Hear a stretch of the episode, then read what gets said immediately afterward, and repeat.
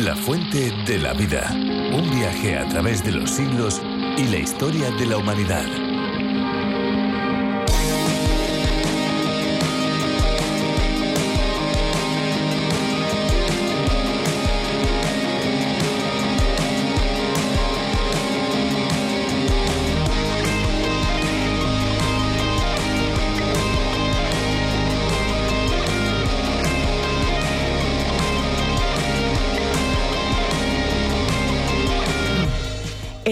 Amniótico está compuesto en un 98% por agua y el 2% restante corresponde a solutos orgánicos como proteínas, lípidos, carbohidratos, vitaminas y enzimas y también solutos inorgánicos como el zinc, cobre, hierro y magnesio. Este líquido sirve como amortiguador ante posibles golpes o fricciones y actúa también como aislante protegiendo al feto de ruidos. Hay que decir que está en constante renovación ya que el feto es capaz de absorberlo tragándolo y aspirándolo y eliminarlo a través de la orina.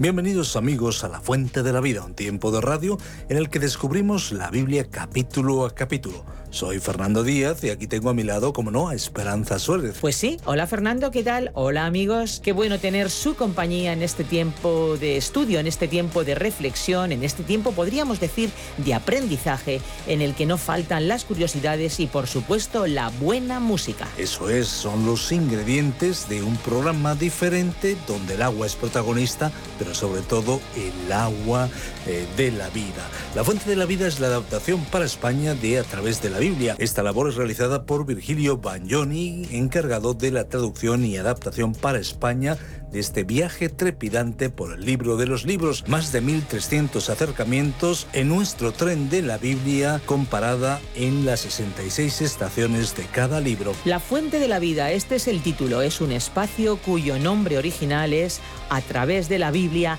del teólogo John Vernon Magee. A través de la Biblia es el nombre de la versión tan conocida en el ambiente hispanoamericano, pero ahora también en la versión para España y más allá a través de la fuente de la vida. Son más de 80 países que disfrutan de estos programas visite lafuentedelavida.com donde encontrarán más información detallada. Visite también nuestra página y allí encontrarán recursos muy útiles que les pueden ayudar al mismo tiempo que escuchan el programa. Y ahora sí, ya nos toca pasar a la exposición bíblica, pero antes vamos a escuchar una canción que esperamos sea de su agrado. Agradecemos a los músicos que contribuyen con su aportación musical. Estamos preparados, listos, adelante con la música.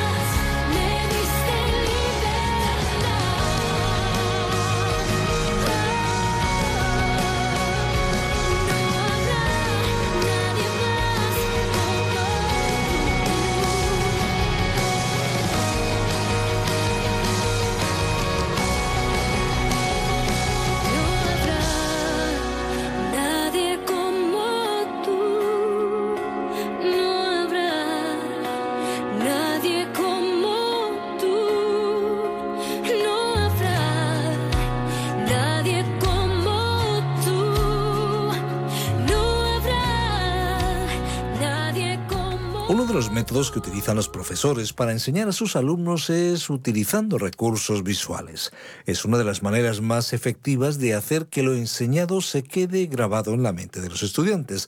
Fotos, imágenes, dibujos o objetos son recursos muy útiles para reforzar el contenido oral que se les transmite. Pues precisamente así también hizo Dios en diferentes momentos de la historia, ordenando a sus siervos, los profetas, a no solamente hablar, sino también a usar determinados recursos visuales que mostraran de manera más clara cuál era el propósito de Dios. Precisamente en el capítulo de hoy nos encontramos con todo esto. Y hoy nos vamos al capítulo 9. Sí, efectivamente, el 9 abran su Biblia en ese capítulo del libro de Isaías. Estén muy atentos porque ya verán cómo quedarán sorprendidos con la meditación, con la reflexión, con el estudio de hoy. ¿Qué les parece si descubrimos juntos en esta nueva parada de nuestro viaje radiofónico el mensaje que Dios tiene para nosotros? Recuerden que pueden comunicarse al 601 20 65, que pueden seguirnos en www.lafuentedelavida.com y a través de la aplicación a través de la Biblia. Escuchamos ya a Virgilio Bagnoni. La fuente de la vida. Hoy estudiaremos el capítulo 8 del libro del profeta Isaías. Los capítulos 7 al 12 constituyen una serie de profecías dadas durante el reinado de Acaz.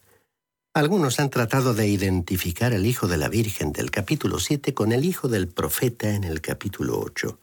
Los nombres excluyen esa posibilidad y la información adicional del capítulo 9 muestra la imposibilidad de que los dos fueran la misma persona. El hijo del profeta fue una señal, como vemos en el versículo 18.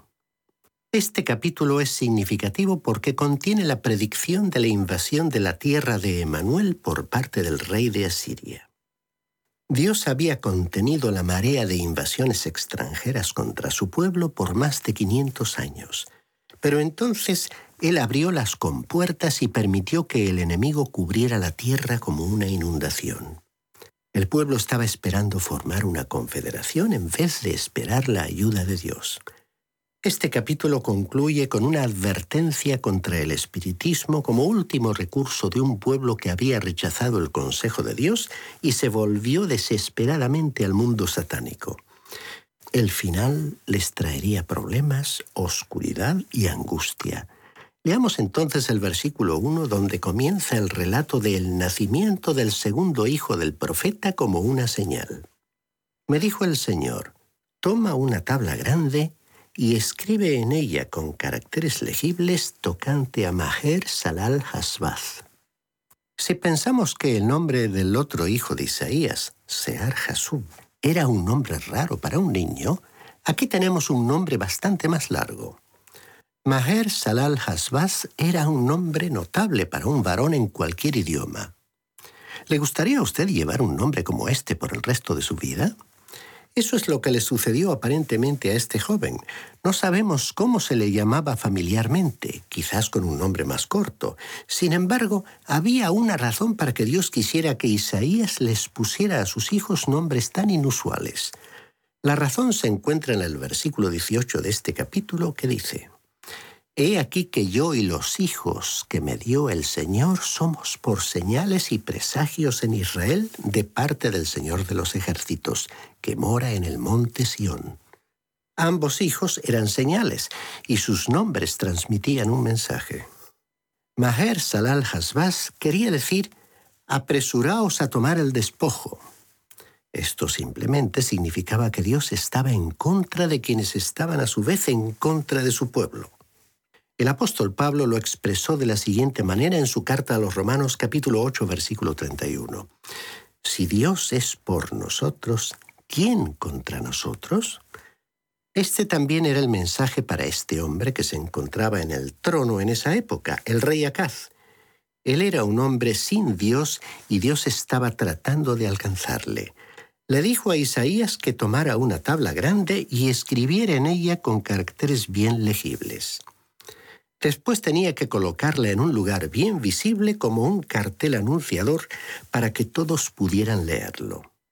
Dios quería que el nombre de aquel joven estuviese escrito allí donde la persona más humilde del reino pudiera verlo, leerlo y comprenderlo. Dios estaba tratando de alcanzar al rey Acaz, primero por medio del primer hijo de Isaías, Sear Hasub, que significaba un remanente volverá, y después a través de Maher Salal Hasbaz, que como acabamos de ver significaba apresuraos a tomar el despojo. El nombre de este segundo hijo de Isaías aseguraría al rey Acaz que Dios se ocuparía de los enemigos de su pueblo. Continuemos leyendo el versículo 2 de este octavo capítulo de Isaías. Y junté conmigo por testigos fieles al sacerdote Urías y a Zacarías, hijo de Jeberequías. Urías significa el Señor es mi luz. Zacarías quiere decir el Señor recuerda. Y Jeberequías se traduce como el Señor bendecirá.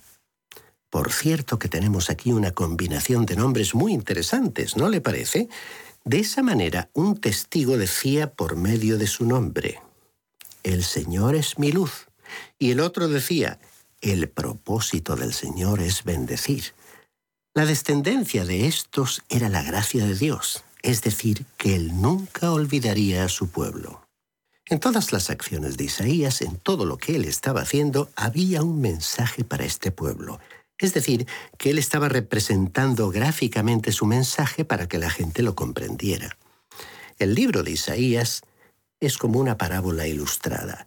El Señor Jesucristo también utilizó ese método, y una de las razones era la siguiente la gente podría observar una figura, una imagen. Era equivalente a lo que para nosotros es hoy la televisión. Es sorprendente reconocer cuántos de nosotros nos sentamos frente a la pantalla de la televisión para ver y escuchar cosas con las cuales, bajo diferentes circunstancias, no perderíamos el tiempo. Es que Dios conoce las inclinaciones de la humanidad y Él intentó comunicar un mensaje a ese pueblo por medio de imágenes. Ahora leamos en el versículo 3 cómo comenzó a desarrollarse todo este propósito.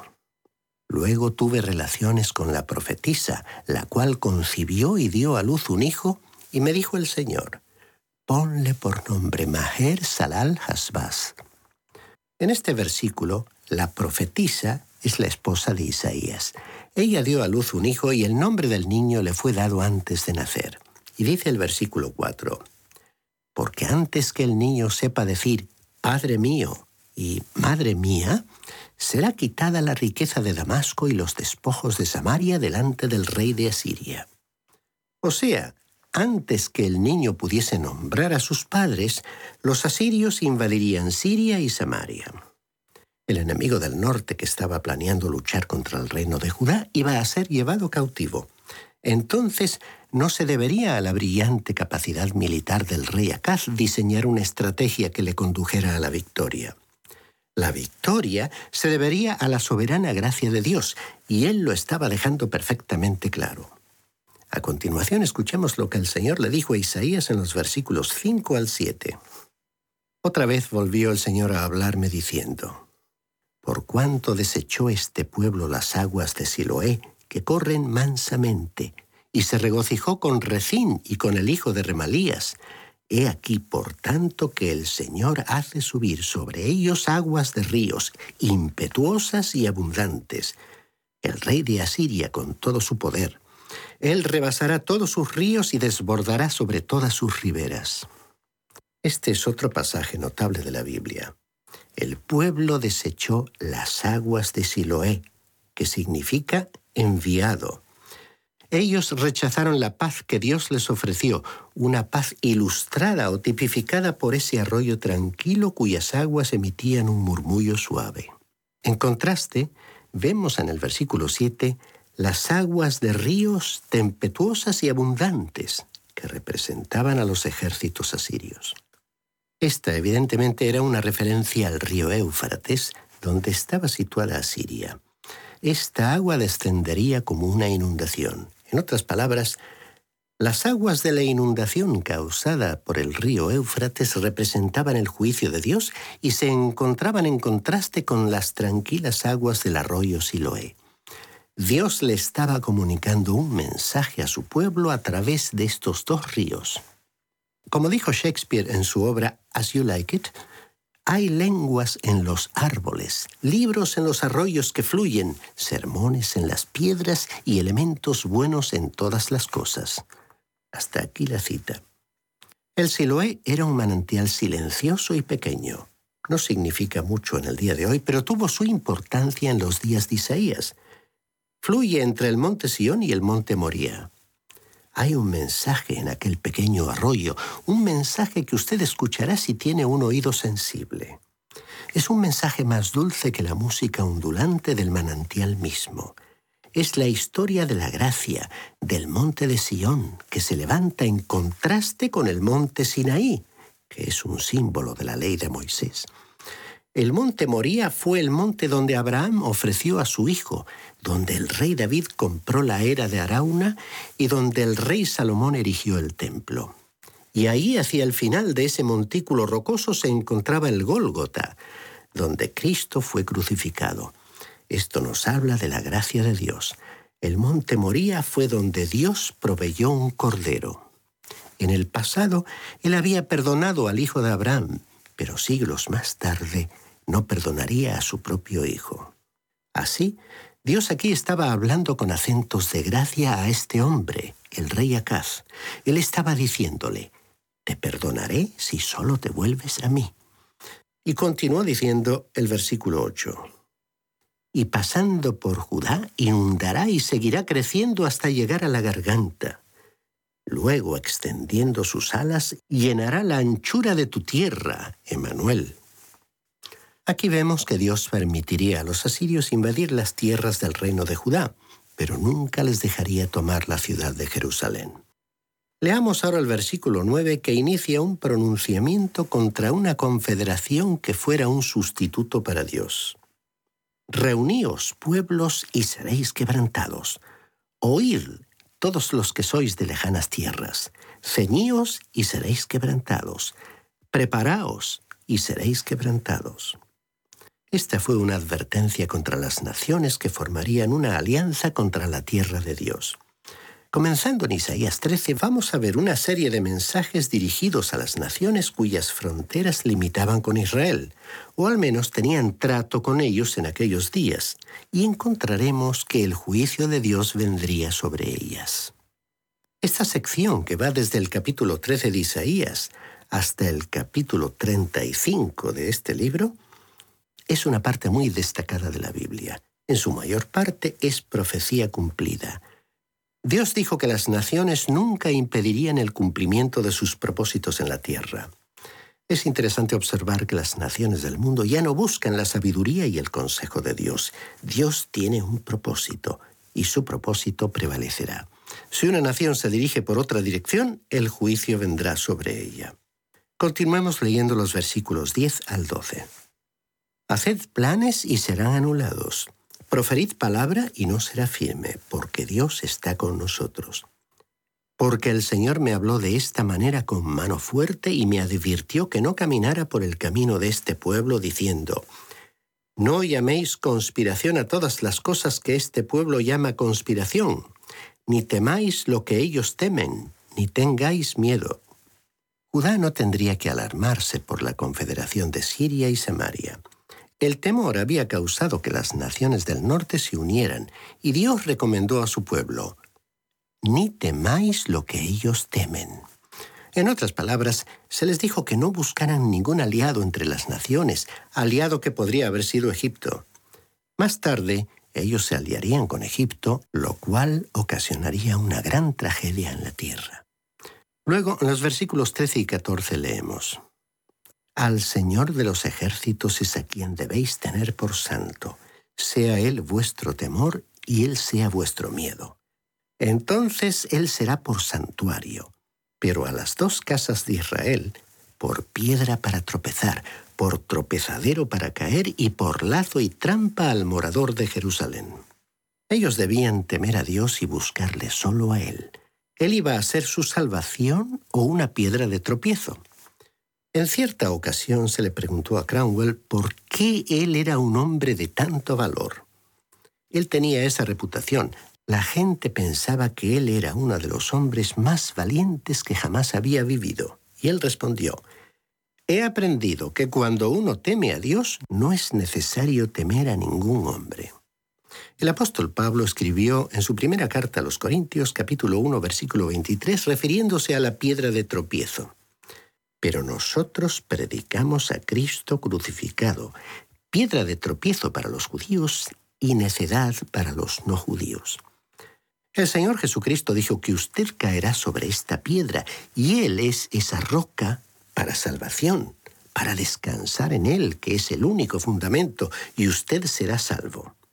O si no, Él, que es la roca, caerá sobre usted y quedará esparcido como polvo como vemos en el Evangelio de Mateo capítulo 21, versículo 44. Usted tiene dos opciones. Puede aceptarle o rechazarle. Observemos esta primera frase del versículo 13. Al Señor de los ejércitos es a quien debéis tener por santo. Este fue un extraño mandamiento. El apóstol Pedro usó esta expresión como podemos ver en su primera carta, capítulo 3, versículo 15, donde dijo, al contrario, santificad a Dios el Señor en vuestros corazones y estad siempre preparados para presentar defensa con mansedumbre y reverencia ante todo el que os demande razón de la esperanza que hay en vosotros.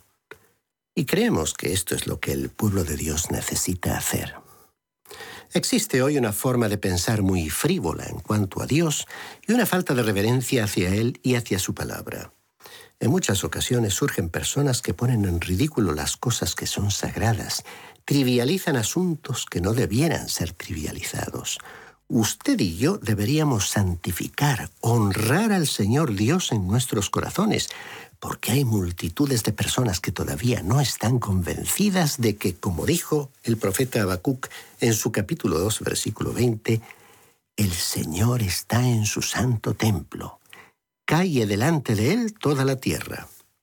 Si esas personas creyeran que Él está en la iglesia el domingo por la mañana, no estarían disfrutando del ocio y tiempo libre en la playa, en la montaña o en otras partes. A veces nosotros mismos necesitamos estar plenamente convencidos de ello. ¿No es cierto? Ahora, el versículo 19 de este capítulo 8 de Isaías nos presenta un pronunciamiento contra el espiritismo como un sustituto para la palabra de Dios. Si os dicen, preguntad a los encantadores y a los adivinos que susurran hablando, responded, ¿no consultará el pueblo a su Dios? ¿Consultará a los muertos por los vivos? En la actualidad estamos presenciando un resurgimiento del espiritismo. Dios prohíbe a su pueblo que se interese por este sistema satánico. Cuando un pueblo se aleja de Dios, generalmente se dirige hacia lo oculto y anormal. Podemos ver Levítico capítulo 20, versículo 27 y Deuteronomio capítulo 18, versículos 9 al 12. Así que vemos hoy que mucha gente recurre al ocultismo, al mundo espiritual y a la demonología. En muchas ciudades hay iglesias de Satanás, sus miembros adoran al diablo y es que hay mucha gente adorando a Satanás en el día de hoy. Incluso los cristianos están interesados en el mundo de lo oculto, pero deberán hacerlo con las previsiones y precauciones que establece la palabra de Dios. Debemos predicar un evangelio de contenido bíblico integral que afecte al mundo de las tinieblas y libere a quienes lo practiquen. Este movimiento está creciendo a pasos agigantados. Algunos piensan que ese mundo no ofrece ninguna realidad, pero debemos ser conscientes que su existencia es real, así como Satanás es real. Dios nos advierte en contra de ese sistema. Deberíamos prestar atención a esta advertencia. Para finalizar nuestra lectura de hoy, leamos los dos últimos versículos de este capítulo 8 de Isaías, los versículos 21 y 22. Pasarán por la tierra fatigados y hambrientos, y acontecerá que a causa del hambre se enojarán y maldecirán a su rey y a su Dios, levantando el rostro con altivez. Y mirarán a la tierra, y he aquí tribulación y tinieblas, oscuridad y angustia, y quedarán sumidos en las tinieblas. Estos versículos finales revelan el resultado final de seguir una vida de desobediencia a Dios y a su palabra. Se trata de una desobediencia que se manifiesta en varias direcciones y una de esas áreas contra las cuales el profeta, en nombre de Dios, ha expresado solemnemente sus advertencias es el área del ocultismo, del espiritismo. Esa actitud de desobediencia impulsa naturalmente a las personas a dirigirse precisamente al enemigo de Dios, a aquel que quiere destruir la obra de Dios en esta tierra y a todos los que le impulsan honrando y proclamando su nombre. Los versículos que hemos leído dejan bien en claro el trágico resultado de ese acercamiento al gran enemigo espiritual del pueblo de Dios, a quien vemos actuar tanto en el Antiguo como en el Nuevo Testamento. El resultado de la acción de ese enemigo espiritual es debilidad, torpeza y un embotamiento del sentido que impide distinguir el bien y el mal, conduciendo irremisiblemente a las personas hacia el dominio del mal, es decir, a una posición que ya no puede estar situada más lejos de Dios. Hasta ese extremo puede llegar la desobediencia humana. Como describen las últimas palabras de este versículo 22, se trata de una situación de oscuridad y desesperación. Estimado oyente, solo Jesucristo, aquel que dijo en el Evangelio de Juan capítulo 8, Yo soy la luz del mundo, el que me sigue no andará en tinieblas, sino que tendrá la luz de la vida, solo Él puede arrebatarle de ese reino de oscuridad total e integral. Y solo el Señor y el Salvador, que también dijo en este mismo capítulo de Juan, si el Hijo os liberta, seréis verdaderamente libres, solo Él puede liberarle de esa esclavitud.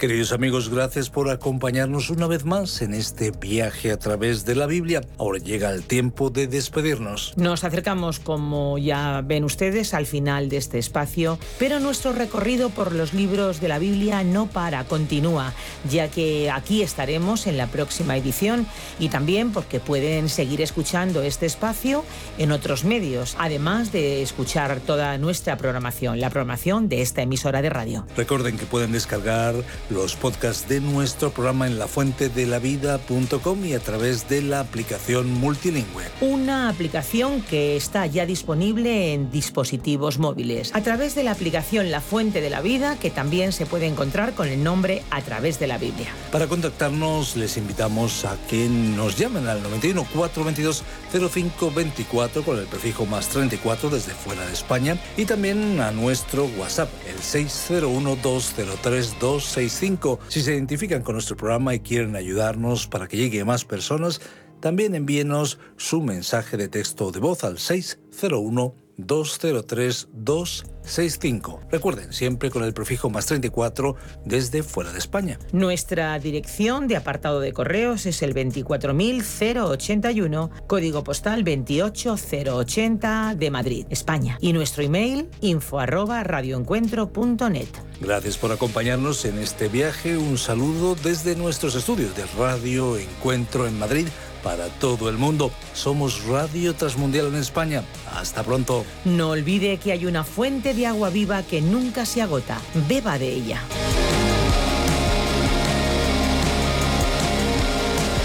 Este ha sido un programa de Radio Transmundial producido por Radio Encuentro. Radio Cadena de Vida. Radio Intereconomía es la radio económica de referencia.